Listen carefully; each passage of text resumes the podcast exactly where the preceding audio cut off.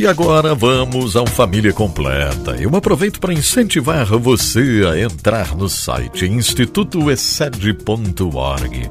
São livros maravilhosos, um material preciosíssimo que você vai encontrar no site institutoessed.org. Você sabe, nós temos aqui Mauri e Mari que ministram esse estudo tão precioso que nós chamamos Excede eles estão ministrando a glória do matrimônio, já ministraram Excede, Pais e Filhos, e são livros que você vai encontrar no site institutoexcede.org. Livros escritos pelo pastor Irã Bernardes da Costa e a sua querida esposa, a pastora Neuza. E vamos aprendendo juntos, vamos estruturando a nossa família, vamos descobrindo cada vez mais a ação do nosso Deus. Excede, fazendo diferença na nossa vida, não é verdade? Abra o seu coração aí. Apresentamos agora Excede, o Deus que faz, cumpre e nos ajuda a cumprir a aliança com Mauri e Mari.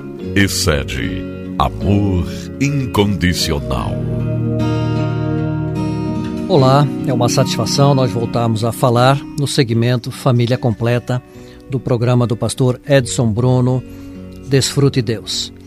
E dentro da glória do matrimônio, na exclusividade, hoje nós vamos citar um personagem bíblico que é bastante importante e traz lições muito relevantes, que poderíamos chamar de o fator Jó.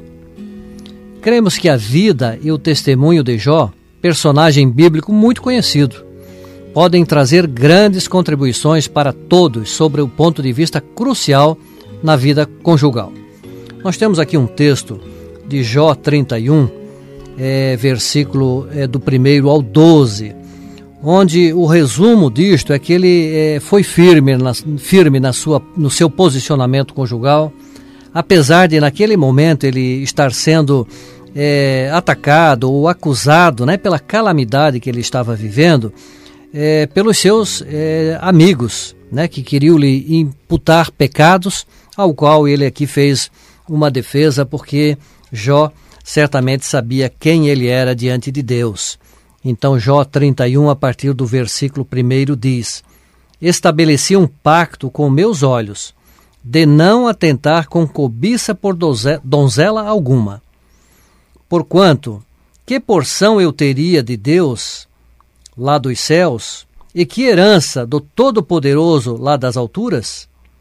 Ora, não está destinado à ruína para os perversos e o desastre para os que praticam o mal? Não observa Deus todos os meus caminhos e não avalia como um dos meus passos? Digo, cada um dos meus passos? Se tenho agido com alguma falsidade, e se os meus pés têm se apressado a enganar, Deus me pese em balanças fiéis e bem equilibradas, e concluirá que nada devo. Se tenho desviado os meus passos do caminho, e se o meu coração tem seguido os meus olhos, e se as minhas mãos estão manchadas de culpa, então que outros comam o que semeei, e que as minhas plantações sejam arrancadas pelas raízes. Se o meu coração se deixou apaixonar por outra mulher, ou se fiquei à espreita na porta do meu próximo, então que a minha esposa seja obrigada a moer cereal para outros homens, e outros ainda se deitem com ela. Pois proceder assim seria um crime hediondo. Sim, em verdade seria uma maldade a ser punida pelos juízes. Porquanto, seria fogo que consome a destruição, a destruição infernal, e consumiria toda a minha colheita. Então, podemos observar aqui, não é, a disposição e como Jó confiava no, no, no, seu coração, ou seja, confiava nas suas atitudes e ele tinha a, certeza né, do temor que ele tinha do Senhor. Por isso ele fazia essas afirmações, creio que com tanta convicção é, e um dos maiores vilões de um adultério, de um infortúnio, né?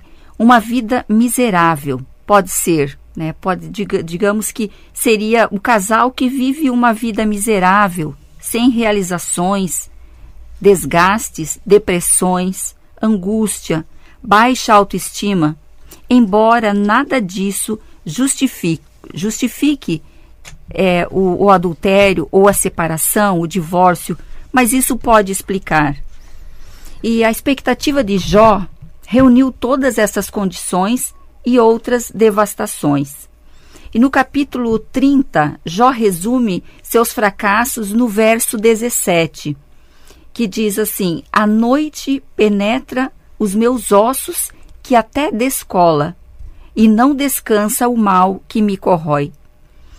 É, então essa situação ela é muito semelhante ao, ao, ao, adultério.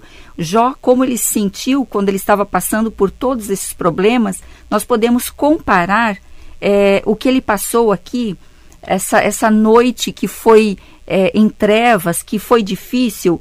Muitos casais vivem isso e muitas vezes com a potencialização das culpas, né, que esses amigos, que é, os amigos de Jó lhe atribuíam. É, contudo, esse servo de Deus, ele reage de forma digna diante de Deus, de si mesmo e de sua esposa. Então Jó ele fez esse grande protesto, ele fez esse, essa decisão pela pureza, pela exclusividade e por sua inocência, inclusive atestando sua integridade, até mesmo em relação aos pecados é, menores potencial e ofensivo. Então Jó ele teve essa conduta, mesmo que as pessoas perguntassem a ele se ele tinha pecado. Ele não pecou, ele não teve essa dificuldade.